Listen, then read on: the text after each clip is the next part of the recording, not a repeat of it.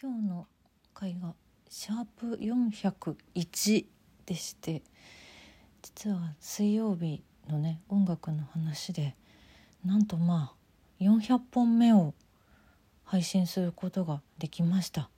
いやーそんなにそんなになりましたか？あー。自分でもなんか感慨深いですね。本当に。でもなんかあっという間な気がしてますね。うん。あっという300から400まで本当にすぐだすぐ来たなっていう感じがあったのでこのまままたまあきっと年内に500に到達するのかなと思うので引き続きマイペースに更新していきますので収録ラジオの方もどうぞよろしくお願いします。いつもありがとうございます。そんな2023年1月13日金曜日今週も1週間お疲れ様でした。石井舞の今週はこれでおしまい。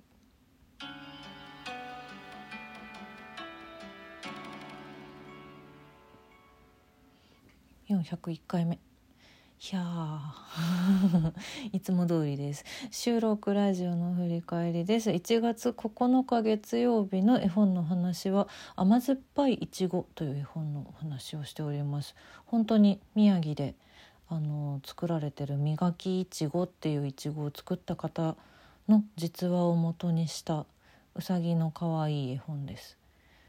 いちごが食べたくなりますね。うさぎさんがとにかく可愛らしいのでぜひ。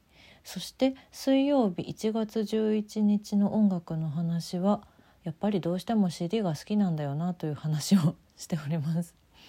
どうしてもねそうものとして持っておきたい気持ちが大きいんだよね。これからでもどうなっていくのかなっていうのはすごい思いますけど、うん、配信限定の曲っていうのもすごいたくさん増えてるし CD がいつかなくなってしまう日が来るんだろうか。まあでもレコードはいまだに結局残ってるからな。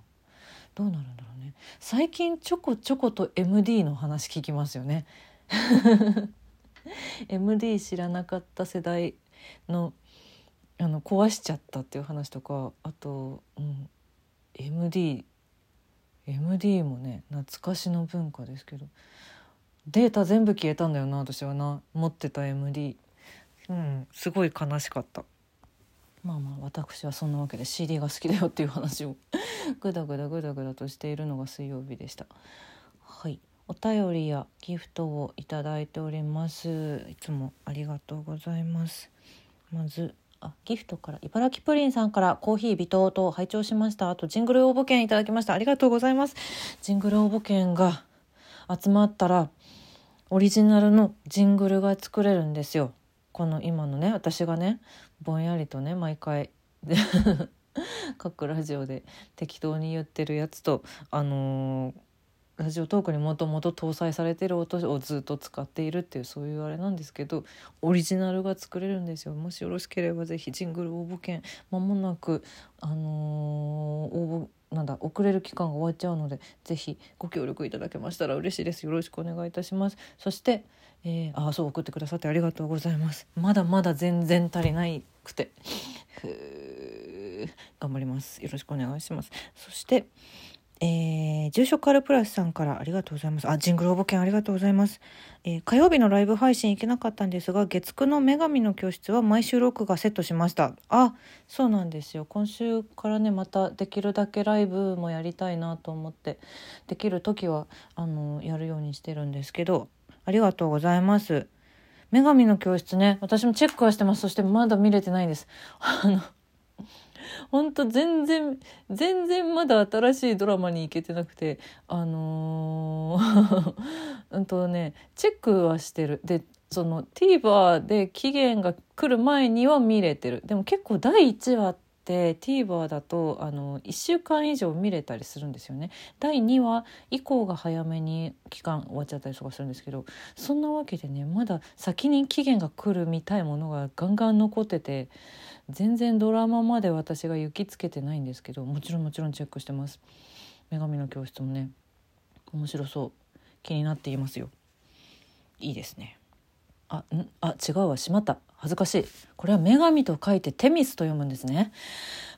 危ない。ちゃんとちゃんと調べてよかった今。テミスの教室。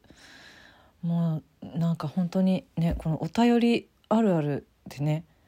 あの私の心の中で私も送る時めあの LINE とか送る時そうなんだけど私の心の中でこう読めてるからと思って何の気なく変換して送るんだけど向こうが読み方わかんないっていうことが多々ありますね。あ危ない。テミスの教室だ。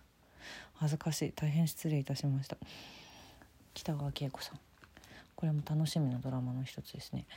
ありがとうございます。そしてもう一通いただきまして火曜日のライブ配信へ拝聴しました。いただきました。ありがとうございます。住職アルプラスさん、えー、木南遥さんのパン部ってラビットのコーナーだったんですね。何年か前に NHK で不定期の放送をしていたパン旅が好きでよく見てました。あパン旅というのをやってらっしゃったんですか？木南さん。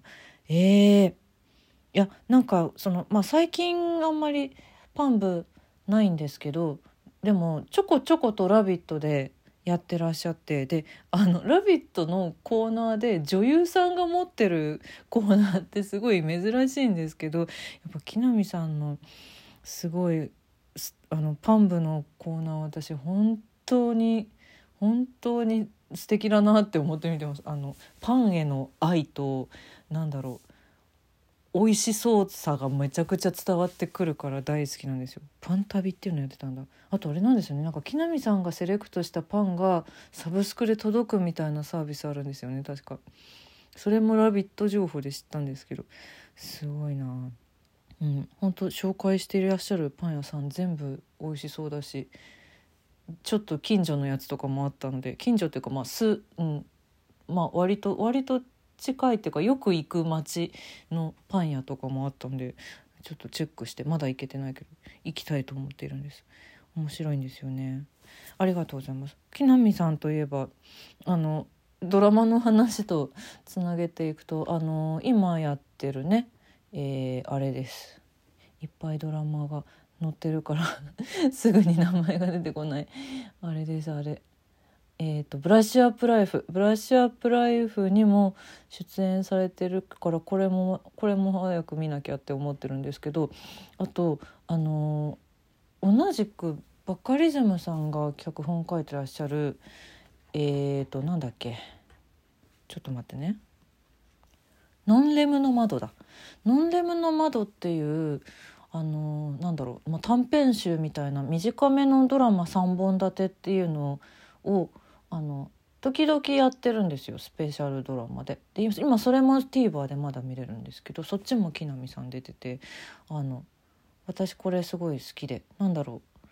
ちょっと不思議なだからこれもちょっと世にも奇妙な物語的なでも怖いまでいかないやつあのなんか不思議な世界みたいな星新一さんみたいなそういう世界みたいなでもブラックすぎないっていう、うん、そういうシリーズをやっててそれの今一番新しい、えっと、年始？年始だっけ？年末だったかな？どっちかな？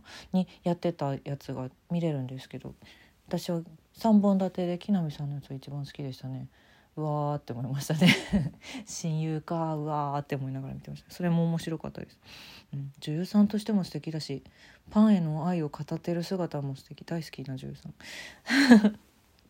そうですね。であとはまあ今週のことで言うと結構ライブ配信ができた時にはいろいろお話ししたからな。そうだね。ルミネに行った話と映画を見たよっていうお話と、まあ、あとでもちょっと今週は私結構なんだろうな。いろんな人と会う1週間だったのでうん盛りだくさんではあったのだがそうだな。あ昨日あれですね。あの山崎美空ちゃんともう一つのラジオトークの番組の方やってるあの山崎あ聞こえちゃいましたのメンバーでもある山崎美空ちゃんとあともう一人佐野美希ちゃんっていう女優さんと3人でちょっと遊んでたんですけどボーリングとか行ったりとかして。そうそう。あのその時にあのミクと話しててあれ？ってなったんですけど。あの私2022年去年の1年間はミクには一度も会ってないと思ってたんですけどどうやら1月に2回ぐらい遊んでたらしくって あの2回どころじゃないか3回ぐらいはそんでもそのぐらい実は結構2022年の最初の方に遊んでたのをすっかり忘れたらしくてなんか去年1年間会えなかったねみたいなことを向こうのラジオで言っちゃってたんだけど大嘘でした。合ってました。みーくんに「何言ってんの？またそんなこと言って」とかってすごい言われてもう「ごめんごめん」って言って大変失礼しました。全然合ってました。で今年もだからミクとね昨日会えたんで1月12日のことを果たして年末まで覚えていられるだろうかって不安はめちゃくちゃ今ありますね。また今年会わなかったなみたいなことを私が言い出すかもしれないですけど2023年ミクとは会えました。いやそうなんだよな。もうどんどんねなんか時が過ぎていくからいつのことなのか分かんない思い出みたいなのがどんどん出てきてあれ？それってもうそんなに前なの？みたいな。去年かと思ってたんだけどみたいな。そういうことが山盛りあるからさ。ちょっとみくちゃんの記憶もそういうのに混ざって大変な感じになっちゃう。忘れられちゃってたのね。申し訳ないね。本当に。今年はなんかいろんな人に会える年になりそうな気がしていて、うん、昔の友達とかも。うん、なんとなくその幸先のいい1月の1週間だったなっていう感じが私はしております。ちょっとこの後もそういう予定がちょこちょこあるので体だけには気をつけてね過ごしていきたいと思っております。ちょっと今日はライブ配今日明日ももしかしたらライブ配信お休みかもしれないんですけどまたそっちもやりますのでよかったら是非遊びに来てください。というわけで今週はこれでおしまい。良い週末をお過ごしください。まだまだ寒いし風も流行ってますけれどもどうかお体気をつけて。